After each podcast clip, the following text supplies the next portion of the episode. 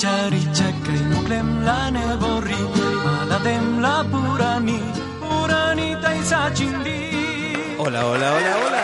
Bienvenidos a Esta no es la forma.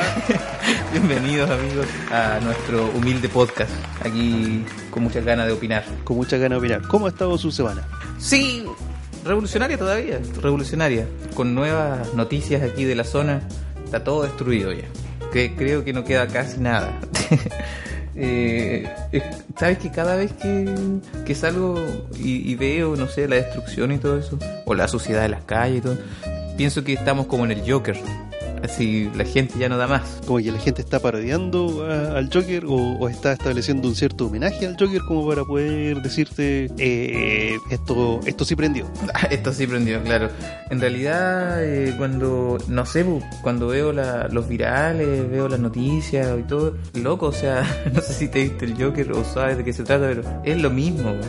En fin, Mira, sí, de hecho estaba eh, programándome para poder ir a verlo, pero eh, pasó, empezaron a pasar cosas acá en Chile, no sé si te has enterado. Ah, sí, sí, sí. Y se empezaron a cerrar los cines, así que eh, creo que ya no la fui. De hecho, no sé si estará en cartelera o no. No, yo creo que ya no, porque está la de la de Stephen King, la el ¿cómo se llama?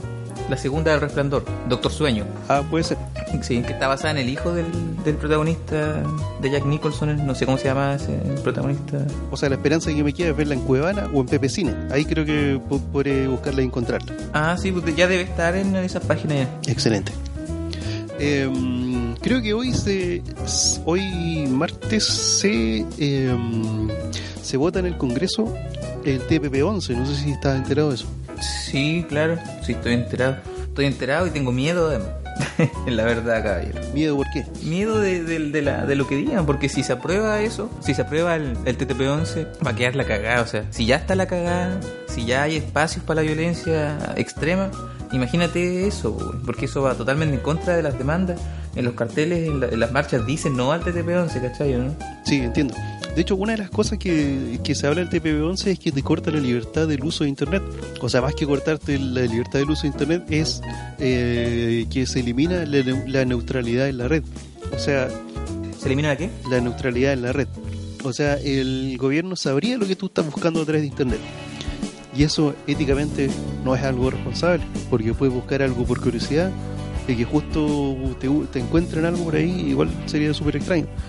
Por ejemplo, buscas algo como eh, cómo atacar a los policías o cómo destruir al FBI, algo por curiosidad nomás, y quedas como terrorista de una vez por todas. Sí, pues, o sea, es negativo en, en- en todos los aspectos, según yo. O sea, es negativo en todos los aspectos en este contexto. Claro. Así que ya vamos a ver qué pasa hoy día, a ver si mañana despertamos otra vez con los ruidos ahí de helicóptero y, y los balazos y, todo, y los gritos. Yo creo que tenemos como mucho tiempo más despertando así con ruido de helicópteros, de balazos, guanacos, con molotov barricadas, hasta cuando realmente se haga, mm, eh, eh, o sea, hasta cuando realmente el gobierno eh, escuche de verdad las demandas sociales, porque si no las escuchan, ahí también hay un problema. Claro, claro. Lo que hace finalmente el gobierno es como dar, no sé, una aspirina, digamos, de medidas, ¿cachai? Aunque, aunque la baja de la dieta parlamentaria a mí realmente me impresionó, ¿eh? realmente me impresionó.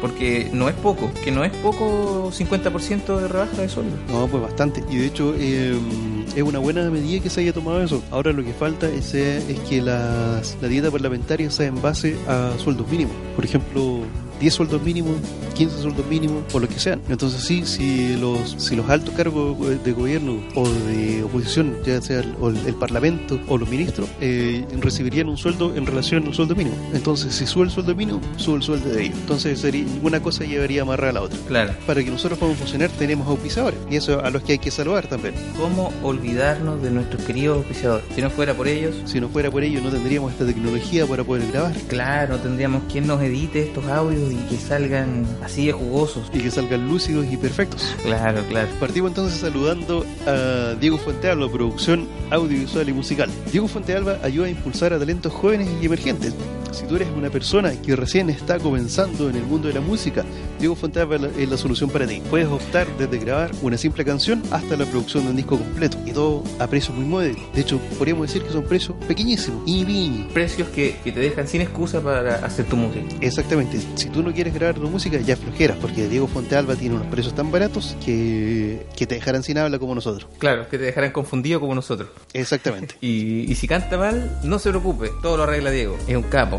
Y, y de hecho, Diego, además de hacer eh, producción musical, lo que hace también es eh, hace también trabajos audiovisuales. Si tú necesitas un videoclip, por ejemplo, también te lo puede arreglar Diego Fontealba. Te puede producir el videoclip por completo y te puede ayudar a, a poder terminarlo. Claro, entonces si quieres eh, sacar adelante alguna producción de un carácter más eh, formatorio o ese tipo de cosas, ahí está Diego Fontealba, es la respuesta. Exactamente. Y si vas de parte de nosotros, tienes un descuento. Y no es un descuento tan chico. Es 1% de descuento por cada año de descontento social, o sea que sería Un 30% de descuento. un 30% de... Si, si llegamos a 100 años de descu- de contento social, tendría 100% de descuento. Tendría gratis la pega, si es que vive Diego tantos años. Yo creo que de aquí a esa altura él va a ser un cyborg. Un Saiyajin, un Matusalén del audio. Un Matusalén del audio, exactamente. ¿Y cómo puedes encontrar a Diego en Instagram y en- YouTube? A Diego puedes encontrarlo en YouTube como Diego Fuentealba o en Instagram como Fuente Diego Alba o de Felipe Producción. Eh, a través de YouTube puedes ver sus trabajos audiovisuales eh, en talleres, en educación y,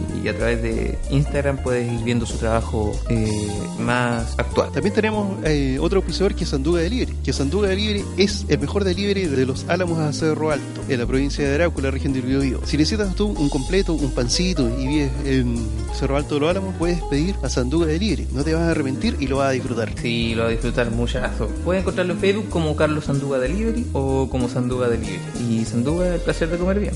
¿Qué más podemos decir? Muy bien, sigamos entonces con nuestro con nuestro programita, con nuestra Con nuestra pauta. con nuestra pauta. ¿Fue al- de paseo a alguna parte usted, señor, esta semana? Esta semana estuve yendo, estuve entre Viña y Valparaíso nada más. Y bueno, ¿qué más te puedo contar? O sea, para mí todo es paseo. y se, ve- se ve un poco más tranqui todo, pero hay momentos en los que tú sabes que a la, que a la cagada. Claro. Pero si es turista, puede venir a Valparaíso, puede ir a Viña. Eh, he escuchado por todos lados ese comentario como de, está la cagada, hermano, despierta. Y en realidad no es tan así. Igual, igual si eres turista puedes venir, igual vas a poder comer, vas a poder salir.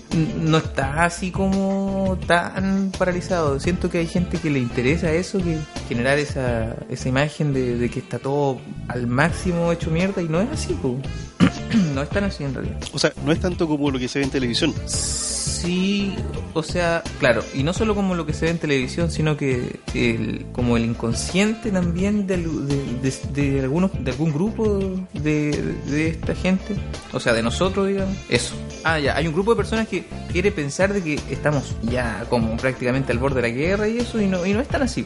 En mi, en mi, en mis paseos de la semana pasada no, logré darme cuenta que en realidad casi todo está normal. O sea, es más, es más lo que la prensa aumenta en relación a eso. No solo la prensa, no solo la prensa. Eh, también, eh, también, digámoslo así, de manera frentona, digamos. Las redes sociales también influyen en eso. Claro, las redes sociales y también la gente que estaba esperando ser revolucionaria. Gente que estaba, que estaba ahí con ganas de, de participar en algo revolucionario. Esas personas también, bueno, aportan eh, en, la multitud y en, las protestas y todo, pero, pero también le cambian el color un poco, exageran un poco las cosas, ¿cachai? Entiendo, entiendo, entiendo. Yo estos días eh, he estado, o sea, esta semana, en realidad dos semanas ya he estado en Temuco. Y sabes que a, a pesar de lo que se muestra en televisión, de que hay marcha acá o de que la región es bastante violenta, es todo lo contrario. Eh, me ha tocado ir al centro a hacer trámites de diferente índole y sabes que ya dos o tres veces me he encontrado en plena plaza con alguna marcha y las que son bastante pacíficas en realidad. Entonces, Claro. yo creo que también eh, el tema de la prensa debe ser responsable también al informar, porque por ejemplo ya aquí se muestra la parte, o sea, tú, lo- tú lo que ves en la tele ves el descontrol, pero nunca te muestran la parte de la marcha pacífica. De hecho, al estar ahí dentro de la marcha, eh, nadie me ha insultado ni nada, ni, ni tampoco me han sacado de ahí, sino que No como la de esa. Ah. Claro, no como, no como en la de eso, sino que he podido pasar por ahí sin ningún problema. Pero, mm, mira, la semana pasada estuve en en la Universidad Católica de Temuco, en el campus norte. Eh, fui a, a- a dar una vuelta, voy a pasear un rato. Y sabes que, como está en compara actividad, que no había ningún alumno, de hecho habían como cuatro nomás que andaban dando vueltas por ahí. Y sabes que hay un parquecito adentro y eh, algo bastante recomendable como para salir a, a dar una vuelta de vez en cuando. Hay Sí, que está temucano, claro. no, no, sí, no, no está el Temucán, pero hay, hay, eh, ha- hay familias que van a pasear para allá, van a dar su vuelta y está dentro agua, está- de hecho está como al medio. Y mm, hay, un- hay una lagunita donde hay pajaritos, peces, coipos, ranas. Los coipos mm, son como entre castores y ratones y de hecho hay gente que se los come, pero acá, acá creo que no. Acá no se lo comen, pero para el campo creo que comen carne de coipo. Sí, sí, se come bastante. Incluso la carne de castor se come. Es, es algo, es algo, eh, es algo tradicional en algunas partes. Yo nunca, nunca las comería porque sería como comerse un ratón. Sí, pero ¿sabéis qué, loco? Ratones, perros, todos se comen en, en otros lados. Los chinos, son cochinos, tú sabes. Sí, vende, o sea, además, además de vender cosas baratas, eh, Tú sabiste, güey. comen de todo. Claro. Bueno, y sabes que había, habían muchas aves también ahí, así que aproveché de sacar unas fotitos a las aves, a los coipos y, eh, y a ranas y pescados, pero esas no salieron tan buenas. Se está transformando en un, en un fotógrafo de, de aves, entonces. Claro, de hecho me las pillé por accidente porque llevé la cámara por si acaso y dije, ah, ya, y ahí, y ahí está. Así que aproveché de sacar unas fotitos. Bueno, pero eso, ese fue el paseo de la semana pasada hasta ahora. Ah, en realidad, el tuyo fue paseo, el mío no fue mucho paseo, yo anduve por ahí nomás. El tuyo fue hacer trámites. Y el mío fue salir a ver qué onda. Porque estamos desamparados. Fin de año. Este es un- un- una Navidad que se acerca triste. De hecho, el viejo Pascuero está, o Santa Claus, o San Nicolás, que es el mismo, pero para los que nos escuchan de otros lados, está evaluando para ver que si viene a la zona o no. Claro. Sí, sí. No, porque con todo esto, imagínate, puede quedar aquí. Le secuestran un reno, se encuentran con una barricada por ahí. O recibe un, un- o recibe un balinazo. No. No, te imaginas, creo que Rodolfo tiene la nariz roja por lo mismo, porque en medio, en medio de unas manifestaciones eh, recibió algo ahí y le tuvieron que poner una, una prótesis. Una prótesis, claro. O también puede ser por borrachera, o aquí en el, en el Polo Norte hace frío. De hecho, algo, algo también escuché de eso, que era el único reno del mundo que tenía problemas eh, problemas con el alcohol. Con el alcohol. Sí, va en su segundo trasplante de hígado.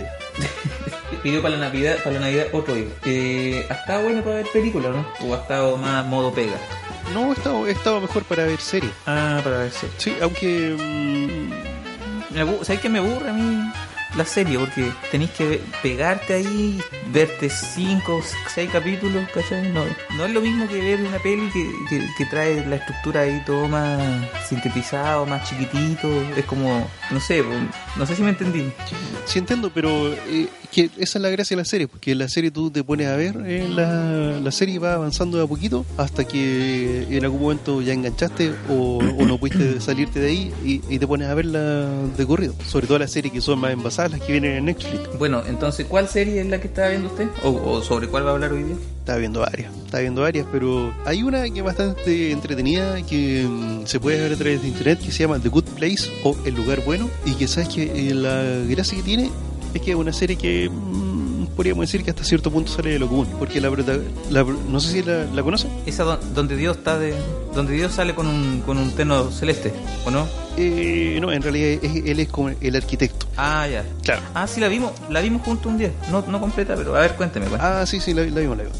Ya, pero esa serie eh, donde la protagonista es Eleanor Shellstrom, o algo así se pronuncia su apellido, el apellido del personaje, comienza en el primer capítulo donde ella está muerta y llega al cielo. O sea, no al cielo, sino que llega al lugar bueno.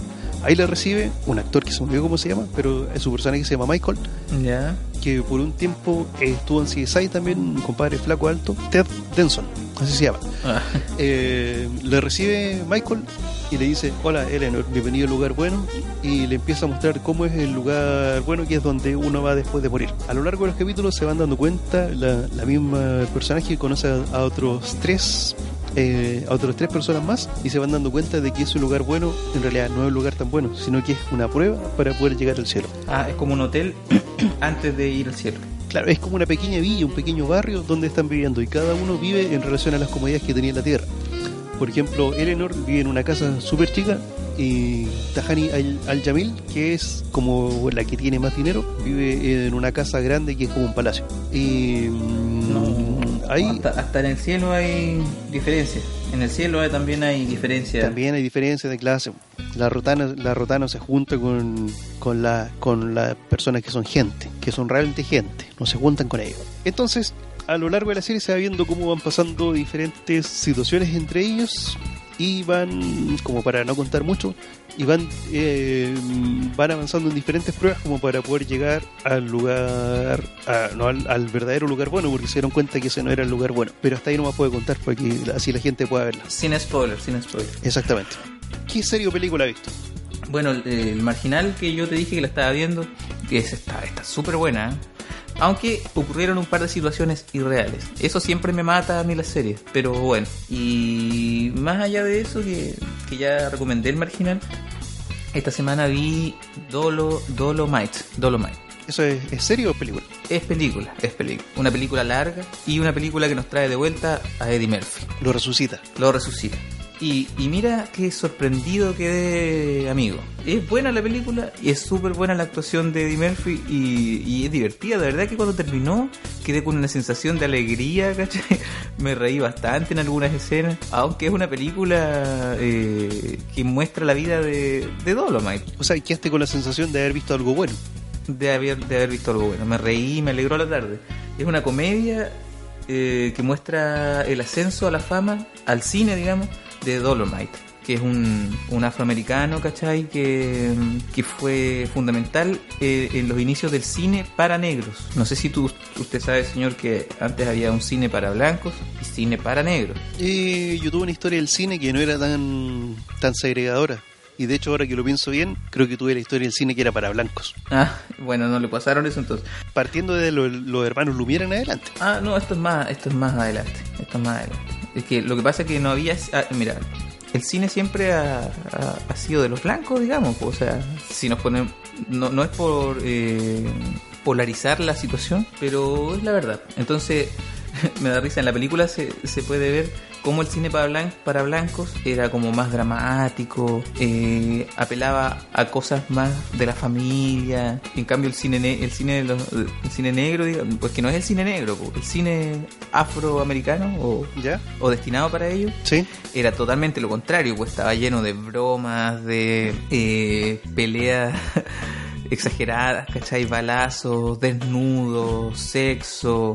Incluso creo que al comienzo el- el- tuvieron que arrendar lugares para poder poner las películas. Y, y se- gracias al éxito que tuvieron ese tipo de películas, eh, se armó todo este movimiento cinematográfico. Incluso Scorsese partió en ese cine, en ese tipo de cine. Mira, eso no lo sabía. Me has entregado un dato esencial dentro de la historia del cine. Voy a, voy a buscar la película para ver si la puedo ver. Incluso, no sé, Jackie Brown, por ejemplo, de, de Tarantino, también está inspirada en, en películas de ese tiempo. Hay mucha, mucha referencia ahí, mucha referencia pop. Así que me gustó, la recomiendo, está en Netflix, así que no está difícil para encontrarla. Dolomite se llama. Hay que contratar la cuenta nomás para, lo que, para los que no la tienen. Debe estar en Pepe Cine o en Cuevana o en películas eh, retro.net. Antes de, de seguir tosiendo, estamos a 26. Creo que mañana estrenan The Irishman. Ah, sí. Y comentarios que vi por la red fueron de que es muy buena, es muy buena película y es impresionante como, como los actores, com- bueno, por la tecnología y todo esto, pueden aparecer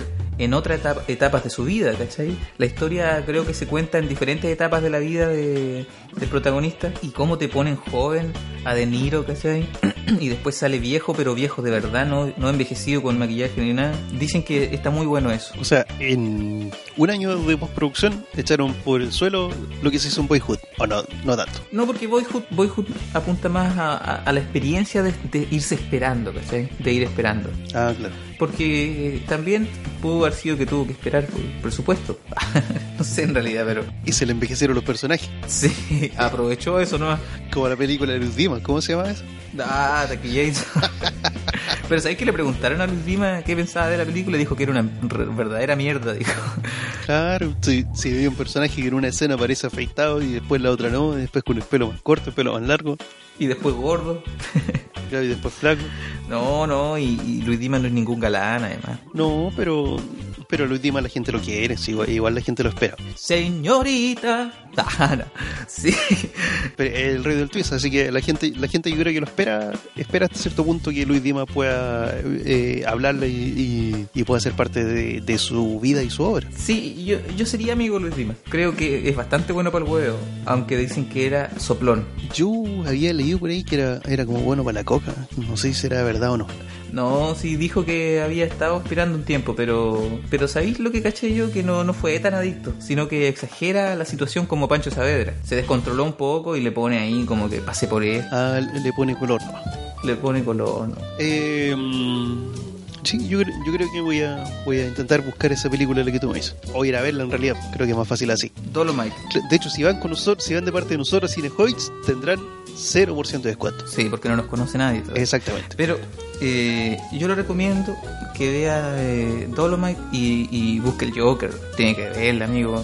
Todos la vieron ya. Todos la vieron porque todos alcanzaron a ir a verla. Sí, yo, yo creo que voy a, voy a buscarla. Voy a buscarla y voy a, voy a verla eh, durante esta semana. Ya ponga, póngale pausa al video para la grabación y va a verla al tiro para que la comente. Y después seguimos. Está en rec pausa. ya. Sí, no, sí, de hecho yo creo que la voy a ver en estos días de reposo porque tengo que hacerme una extracción de una muela y, y voy a tener que estar con reposo unos días y respetar el reposo. Así que ahí voy a aprovechar de verla. Y lo más probable es que la voy a hablando así por el algodón, por el algodón que voy a tener que tener en la boca constantemente. Mira algodoncillo. Bueno, además de estar pasando cosas aquí en nuestro país, están pasando cosas en otro lado. En Uruguay ya tuvimos las elecciones presidenciales de, de este año 2019. Cada cinco años ellos eligen presidente. Y mm, ahora ya estaban en el tercer periodo del Frente Amplio Uruguayo. Pero llegaron las, las elecciones de ahora y de hecho em, pasaron a segunda vuelta dos candidatos. No sé si, si estás enterado de eso. Sí, sí, sé que pasó un candidato del Frente, Frente, Frente Amplio y el otro de centro derecha, pero yo no, no estoy muy al tanto de quiénes son o lo que representan para las personas. Mm, Mira, lo, lo primero es que los dos candidatos quedaron con un, o sea, los dos candidatos que pasaron a, a la a segunda vuelta son dos candidatos que representan dos lados opuestos de la política, que es como lo que pasa acá y siempre con la polarización que está ocurriendo en diferentes lados del, del mundo. Sí, pero, pero, oye, pero Uruguay siempre fue un país como de una línea y, y según yo les ha funcionado, porque no. Claro, es que de hecho Uruguay lo que se basa más en se basa más en su crecimiento económico y de poder tener siempre políticas apuntadas a eso. Además es un país pequeñísimo. Sí, pero son cerca de 4 millones de personas que viven ahí, pero los votantes son cerca de 2 millones. Y créeme que de los 2 millones fueron la inmensa mayoría a votar, o si es que no fueron justo los 2 millones. De hecho, ahí es donde está el problema. Bueno, Estoy buscando la información aquí porque se me perdió aquí un candidato. no sabría yo qué, qué pensar, no sabría qué pensar. Porque lo que estuve viendo es que también se comparan eh, bastante con Argentina. Si tienen miedo a, lo que pasó con Macri en Argentina.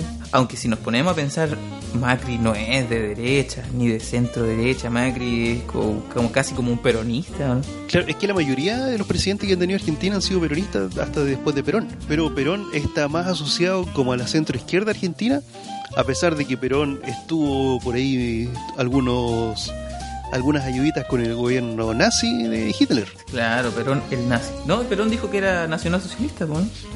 Sí, sí, sí, pero la- las corrientes más para adelante dijeron que eran, no, que eran más de izquierda y que no eran de derecha. Ya, pero, pero, ya, pero. Pero bueno, volvamos, volvamos a la parte de la- a, la- a los uruguayos, para, para no confundirnos tanto. Bueno, los dos candidatos que estaban en Uruguay era el representante de la centro derecha, que era Luis Lacalle, y el representante de, la izquierda o centro izquierda, podríamos decir, que era Daniel Martínez, que era parte del Frente Amplio. Lo que pasa con estos dos candidatos es que en las últimas elecciones que se hicieron, ellos dos fueron los que pasaron a segunda vuelta. A raíz de eso, se hace un balotaje, un balotage o segunda vuelta, como se dice acá en Chile, donde eh, los dos, eh, la ciudadanía elige cuál de los dos candidatos solo es el que será el próximo presidente. El domingo en la tarde estaba todo, todo, todo, absolutamente todo dispuesto como para que Luis Lacalle fuera el presidente de, mm, Uruguay, el actual presidente. Pero resultó que empezaron a contar los votos y hay un empate, hay un, hay, perdón, hay un empate técnico. ¿Qué quiere decir esto? Que en porcentaje están muy cercanos y en la cantidad de votos también. Hay 32.000 votos que son los que separan a uno del otro. Podríamos decir 32.000 votos es suficiente para ganar, porque de hecho cuando tú vas a un balotaje con un solo voto ya puede ser el candidato ganador, un solo voto a diferencia del otro. Pero el detalle está en que hay 35.000 votos que están objetados y esos son los votos que hay que revisar. Claro, entonces yo lo que estaba escuchando es que, que de esos, esos 35.000 votos tendrían que prácticamente ser todos para el candidato de izquierda para que salga, para que salga él, Exactamente. ¿o no? Sí, sí. Entonces está re difícil. Va a ser, va a ser el gobierno de derecha o de centro derecha los, los uruguayos. A ver qué resulta de eso. Sí, sí de hecho, eh, hay, hay también un problema que está con Uruguay que dicen que la eh, que el Frente Amplio está eh, siendo investigado ya por problemas de corrupción y soborno. De eso no tengo nada investigado, pero si es así, bueno, Pero debe ser verdad.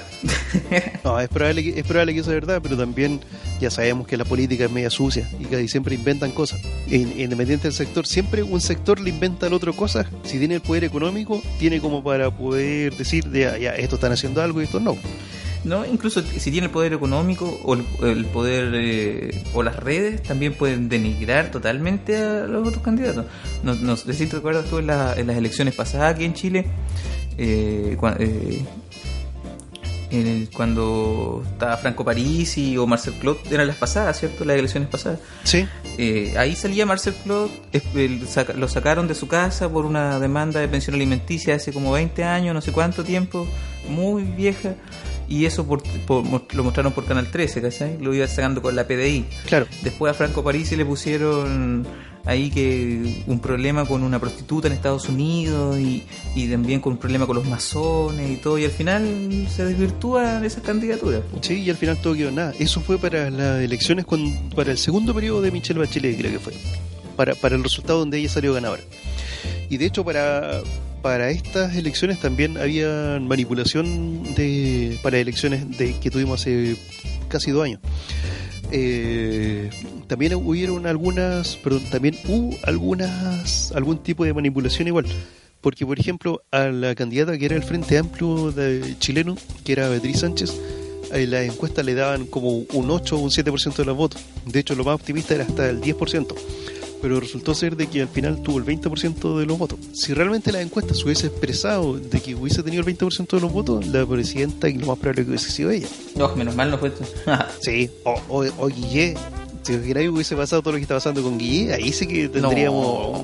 Ahí sí que tendríamos para hablar de que está convirtiendo en Venezuela, que somos Chilezuela.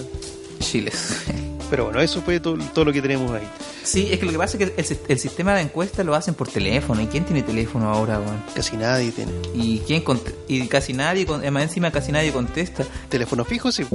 Sí, por teléfono fijo, pues los que contestan el teléfono fijo son gente más adulta, más conservadora. Entonces, obviamente siempre las encuestas van para un lado a favor. pues. ¿Tú sabes para cuál? pues? Claro. Claro, de hecho, el votante más duro, el votante y el votante más fiel es el mayor de edad. Lo o sea, el, el mayor de edad, eh, el adulto mayor, perdón. Ese votante no se pierde las elecciones, porque tampoco hay, hay incentivo, ni hay ni existe la cultura cívica de las personas más jóvenes como para ir, para ir a votar. No, pues ¿cómo va, cómo va a existir si, si la eliminaron la, la educación cívica? Pues na- les conviene que, que, que no les interese a los jóvenes. pues. Claro, porque por ejemplo, eh, si uno no tiene una buena motivación para ir a votar, uno no va a ir, ¿no? Pues, ya que no es obligatorio, no es obligatorio el voto tampoco. Claro. Sí, mira, yo no he votado, no que yo si no hay un candidato que, que, que yo tenga la convicción que, que, que tiene buenas ideas, yo no, no, no, no voto, ¿cachai? Yo creo que un montón de gente más hace lo mismo. Claro, creo que la mayoría hace eso. Sí, pero eso eso nos, nos abre la puerta a otro problema. po. ¿Cuál problema? A que como votan los de siempre, se sigue perpetuando el modelo de siempre. Claro, el problema es que votan los de siempre y votan por los mismos de siempre. Claro, se perpetúa eso. Claro, y algunos votan a cambio de algo igual. Porque, por ejemplo, te dicen, ya, pero vota por. Vamos a inventar un, un candidato. Vota por Vicente de la, de la Estrella porque él te va a ayudar ahí. O sea, él viene bien, no como los del otro lado. Él viene bien. Claro. Él, él te, va, te va a dar las cosas de verdad. Todo lo que no te puede solucionar el otro lado, te lo va, te lo va a, a solucionar el candidato de la Estrella. O hasta una caja de mercadería la gente vende su voto. po. Sí, sí, eso pasa, pero le llega los regalitos después porque si no sería cohecho. Y eso está penado por la ley. ¿Tú sabías que antes eso estaba amparado por la ley? El cohecho, tú podías eh, estimular a alguien, por decirlo bonito, para que fuera a votar Y si esa persona iba, eh, recibía algo a cambio y era legal. Bueno, pero no, no nos enfrasquemos en eso, no, no, no nos hundamos tanto por ahí. También tenemos otro tema que hablar que son los cuicos versus los rotos. Ah, este tema me interesa a mí. me interesa a mí que soy cuico. Claro, o vecinos versus pobladores. O gente versus la rotada. No sé cómo le podríamos poner a eso. Resulta que estos días en el portal La Dehesa, en la comuna de Los Barnechea, han estado ocurriendo diferentes... Antes de ayer. ¿Cómo? Desde antes de ayer. Antes de ayer exactamente.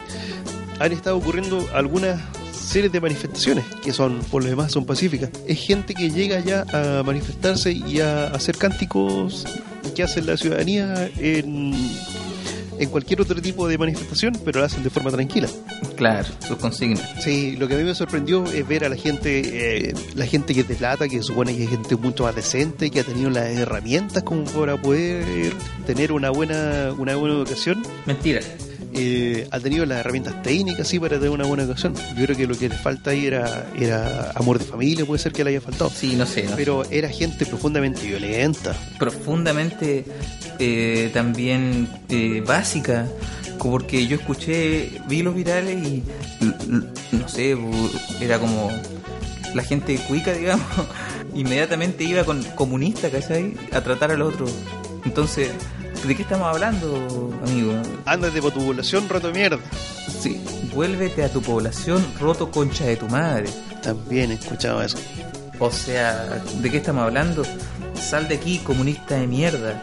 ¿Y quién es comunista hoy en día? O sea, a nadie le interesa ser comunista. Yo estoy seguro que de los que andan en las marchas, Nadie. ninguno es comunista, a ninguno le interesa eso, pero, pero me da pena, mm, mucha pena y mucha rabia la visión básica de personas como, como ese viejo de mierda que estaba gritando ahí. De hecho, las últimas veces que se mm, eh, que, que el Partido Comunista participó en una, ele- en una elección siendo ellos solos, creo que no alcanzaron a tener el 1% de los votos. Entonces, ahí se ve que, que la, la representatividad no es tal tampoco. Claro, no, no es tanta la representatividad, pero yo voy más a, a- a la reacción de la, bueno, de las personas. Claro, a la ignorancia de, de sa- de sacar eso de comunista y vuélvanse a su población. O sea, ¿qué piensa esa gente? Que, la, que los manifestantes son los roñosos de la pobla que vienen a, a ensuciarme con sus manos aquí mi, no sé, pues mis, mis cosas. O sea, Que van a ensuciar el barrio. el barrio, claro. Ahí se puede ver el verdadero odio que hay. Sí. Ahí se puede ver el, el- el verdadero espacio que hay en, en- entre, la- entre las castas, entre las clases, digamos, no sé, pues. De hecho, hablar, hablar de que Chile es un país de castas es algo bastante correcto. Porque, por ejemplo, si tú naces pobre, difícilmente mueres rico. Y si tú naces rico, es imposible prácticamente morir pobre. Claro, hay, hay casos especiales como, como la diputada esa ordinaria que sale siempre ahí con los peluches. Ah, la Camila, Camila F. Sí, qué mujer más desagradable. Sí. ¿Para qué te voy a decir que no? Sí, es bastante... Es que, mira, considéralo así. Ella estudió en un liceo, le dieron la oportunidad para, para salir adelante. Eh, e- ella además eh, es abogada, entonces estudió mm, derecho y empezó a verse con plata, entonces empezó a pensar que ella era, era mejor que el resto. Sí, hay hay unos virales donde trata. Alguien le va a decir algo, no sé, por la funa, por ejemplo, que le hicieron, o, o en un carrete igual. Yo vi un video donde sale borracha en un carrete y los trata a todos de flojos, vayan a trabajar, flojos de mierda. En una que sale un auto, ¿no? Sí, Ah, no, pero esa no es. eh, no es. Uy, acabo de ver. Perdón, acabo de ver por la ventana un compadre que chocó un poste retrocediendo. No. Y el poste no se ha caído. Ya. Eh, no, pero la- cuando. De un auto que tenía las ventanas rotas, eh, no era ella. De hecho, ya se desmintió eso y también hay que ser justo. Si no, si no era ella. no era un auto que tenía las ventanas rotas, era un, un auto, bueno, era un auto plomo, eh, bastante bonito, que ella alegaba que, que era un auto sin deuda, que ella había trabajado para comprárselo, para comprárselo, no como ustedes, flojos de mierda, una wea así. Ah, no, pero ese es el mismo yo. El que tiene Sí. rotas, pero no se nota. Ah, bueno, entonces el otro, entonces el otro. es que es que me llama la atención eso de, de- de que de que la visión de, de de esa gente sea de que la mayoría son flojos de mierda, comunistas que quieren que todos se lo den, ¿cachai? Porque no es así, o sea, es una visión muy básica. Y, y, lo que pasó en, en, la dehesa, lo que pasó en la dehesa demuestra también el, la, lo profundo del problema. Claro, demuestra también la, la, poca empatía que tiene la gente con, con, con sus vecinos, pues era, era gente de la misma comuna. Había gente que iba para allá que era del Cerro 18, que es una población que queda dentro de la misma comuna de los Barnecheos, pero no se tienen que mezclar con ellos, pues obvio, si son rotos. Lo que quería decir es que es que con lo que pasó ayer podemos ver el, el real problema, ¿cachai? Que no, so, no solo son las demandas sociales, son también lo, quiénes somos, dónde estamos parados, qué pensamos del otro, ¿cachai? ¿no? Que es más es más grave claro entiendo. que que, que las demandas o sea creo que ahí ahí está la, la separación. Ahí es donde Chile está herido en, en, que no somos no nos vemos como hermanos ¿cachai? como bueno sé, sé que me entiende. Sí entiendo, entiendo. Tú dices que ahí está el, el problema que es el clasismo lo que nos lleva a separarnos y además de que hay que verlo desde los dos puntos de vista. La gente no, era ni siquiera gente pobre la que andaba ahí, sino que la gente común y corriente de la clase media ve muchas veces al de plata como una persona opresora. Y lo peor es que a, a vista y, y, o sea, en y considerando lo que ha ocurrido en estos en estos últimos dos o tres días en el portal de la ESA, realmente se ve como algo así. Son, la gente de plata se ve más opresora. A mí lo que, lo que me llamaba más la atención era que gente que decía, anda de, anda de población o roto y empezaba a gritar la gente ahí. era gente que si tú los paras en cualquier lado, es gente como cualquier otro nomás. O sea, ni siquiera era gente que tú puedes decir, eh, este es realmente plata. Sino que eran unos viejos que andan con sus poleritas ahí y que, y que hablan como con la papa en la boca nomás. Y era gente que era como de clase media, pero tirados para arriba. Tirados para arriba, pero pero gente que ya saca el odio ese, ¿cachai? Saca ese odio y, y que hace peor finalmente ese odio. Pues. Me parezco ya al, al de. No, no, después de. Aguarelo. No, al otro que sale en, en Tolerancia Cero. Ah. Puta, se me ¿cómo se llama esto? Uno que da caleta de vuelta. Paulsen. Paulsen. Paulsen. Sí, uh, Paulsen se queda vuelta. Un saludo, bueno, lo vamos a tener la próxima semana invitado. Sí, la próxima semana pa Paulsen aquí. Bienvenido, Fernando Paulsen. no, en algún momento lo vamos a invitar. Pero hay que tener, hay que tener eh, un cassette más grande para grabar esto. Claro. Bueno, pasando a otro punto de la pauta, no sé si tú recuerdas a Elian González. No, no lo recuerdo, quizá eh, es de antes del 90. Eh, no, Elian González el 99 saltó a la fama. Era un niño. ¿Y qué es lo que? Era un niño, como todos fuimos alguna vez niños o niñas. Eh, um, Elian González era un niño cubano que fue encontrado flotando en un neumático cerca de las playas de Florida, en Estados Unidos. Entonces lo que ocurrió con él fue que eh, unos pescadores lo rescataron, lo llevaron a la orilla, lo entregaron a, la auto a, las autoridades y las autoridades lo entregaron a su madre. Así que entonces lo que ¿qué pasó ahí? Fidel aún estaba aún estaba vivo y Fidel dijo me entregan al me entregan al niño o lo voy a buscar yo o como sea el acento del cubano no me sale. Pero bueno, lo que pasó fue que Fidel empezó a, meterle presión a Estados Unidos. Mae, con el cubo de mierda, disculpa. claro. No, no eh, Fidel Castro empezó a meterle eh, presión a Estados Unidos. Creo que George Bush estaba de presidente en esa época. Eh, le empezó a meter presiones para que le devolvieran a Elian González. Así que Estados Unidos, como hace siempre todas las cosas tan diplomáticas, tan suaves, mandó un equipo SWAT a, a rescatarlo, entre comillas, de la casa donde vivía en Miami el, el niño. Se lo llevaron a la fuerza y se lo llevaron a, al a, a, Fidel para entregárselo en Cuba. Elian González, desde ahí en adelante, lo perdimos hasta el día de ayer, cuando recién cuando volvió a aparecer. Eh, Elian González ahora tiene como 29 años o algo así, o 30 años. Y lo. Y sí, pues 29, si tenía 9, el, el, el 99 tiene 29, obvio. Entonces, ahora, eh, o sea, Elian González ahora ya se contó que se supo lo que pasó con el resto de su vida. Él empezó a vivir en Cuba eh, muy cercano a Fidel. Él dijo, no, Fidel aquí me escribió a mí, pero yo no estoy yo eh, no estoy adoctrinado por nadie y empezó a hablar súper bien del, del, régimen de Fidel Castro. Eso ya, ya, ya demuestra que está adoctrinado. Sí, vos.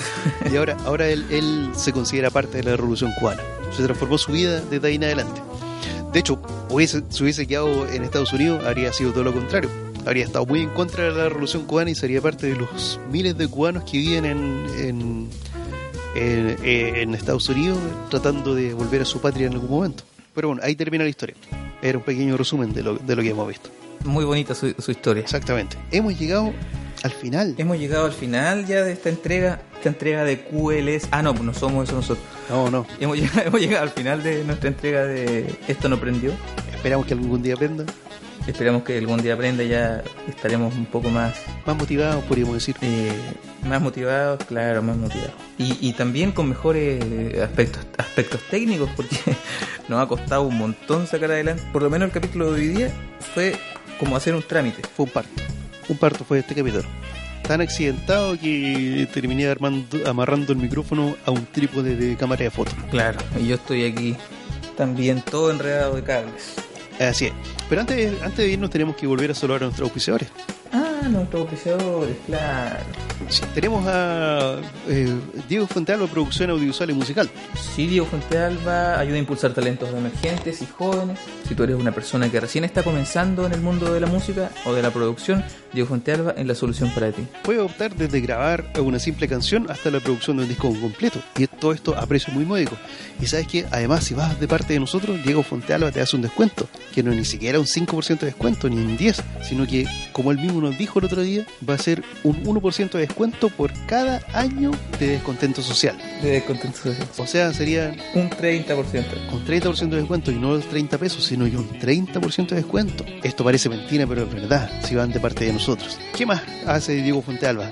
¿Graba solamente canciones o hace algo más? Sí, Diego Fuentealba eh, se dedica a la producción y desde la producción musical hasta la producción audiovisual y eso, o sea, si eres músico, tienes tu, tu demo, tu maqueta y quieres te- obtener un poco más de visualización, puedes optar por un videoclip. No necesariamente tienes que hacer todo eh, con la producción de Diego Fuentealba, sino que puedes también hacer una parte o, o- o- o, no sé, trabajar, que trabajen juntos. O sea, por ejemplo, si yo soy músico, grabo mi instrumento, grabo mi voz, te- eh, ¿le puedo mandar a Diego Fontealba la, la pista hecha y él me hace el proyecto? ¿O le puedo mandar el proyecto completo para que él lo, lo termine? Sí, sí, puede, eh, puede ser desde cualquier etapa de producción. Desde cualquier etapa de la producción. Pero hay que tener la letra, hay que tener la letra por lo menos. Ah, no, sí, claro, claro. la idea es que no sea desde, desde la composición. Tengo el título. Si yo tengo el título, no, no, ahí búsquese a otro porque estamos hablando de... Sí, estamos hablando ya de, de componer. si tiene canciones, eh, es su opción. Si tiene ideas, es su opción. Si no tiene nada hecho, también podría ser su opción. ¿Cómo, cómo podemos encontrar a Diego en, en- Puedes encontrarlo a través de YouTube o Instagram. como Diego Fuente Alba, Fuente de Alba o de Felipe Producción. Ah, excelente, entonces es muy fácil de encontrar. Es muy fácil de encontrar. Bueno, el otro auspiciador que tenemos también y que siempre eh, nos regala alguna cosita es Sanduga Delivery. Sanduga Delivery es el mejor delivery desde Los Álamos de Cerro Alto, en la provincia de Arauco. Si necesitas un completo, un pancito por ahí o algo para la guatita, para, para estar contento y relajadito, Sanduga Delivery. Si llega cansado de la pega en la tarde y no tiene ganas de cocinar, Sanduga Delivery. Si quiere comer algo rico y quedar contento, Sanduga Delivery. ¿O no, amigo? ¿Usted ha probado Sanduga Delivery? Sí, sí, yo bravo Sanduga. Sanduga siempre nos regala alguna cosita por ahí. Es todo bastante bueno. Y de hecho, a diferencia de otros lados, mm, en otro lado, por ejemplo, y siendo bien sincero, tú vas a comerte un completito de alguna parte y lo que hace es llenarte, pero no te deja con una sensación de felicidad. En cambio, aquí Sanduga te deja una sensación de, de felicidad y que sientes como que en la guatita sientes algo rico. Completos con silos y vino son. Por eso, Sanduga es el placer de comer bien. El placer de comer bien y calientito, doradito, todo muy bueno. Exacto, No como esos completos con tomate congelado. de otros lados. Viene esa cosilla. y eso, muchas gracias por, por escucharnos otra vez. De a poco vamos mejorando. en algún momento vamos a ser unos profesionales del podcast. Y si tienes, si tienes algún auspiciador de algún microemprendimiento, también pueden ponerte en contacto con nosotros. Y así nosotros podemos incluirte dentro de nuestra parrilla, Cualquier emprendimiento, pyme o lo que sea, no tengas duda en, en contactarnos. en acercarte, a nos- en contactarnos. También si eres una de las grandes empresas, también. Si eres una, alguna aerolínea que nos quiera auspiciar, también vamos a recibirlo. Algún equipo de la Fórmula 1, también. Estamos dispuestos también. o si necesita un jefe para su empresa, también podría contactarse con alguno de nosotros. También. O si necesitas también eh, eh, promover tu- tus energías limpias. Así que, este, bueno, si eres Elon, Elon Musk, vamos directamente. Si tú eres Elon Musk y quieres promocionar tu nuevo vehículo, también nosotros lo podemos recibir aquí para, para auspiciarte. Claro. Así que muchas gracias amigos. Nos vemos en una próxima entrega de Esto no prendió. No sabemos bien cuándo, pero pronto será. Sí, exactamente. Nos vemos en, eh, en un próximo capítulo de Esto no prendió y que tengan una muy buena semana. Chau, chau, chau, chau, chau, chau. Venido va.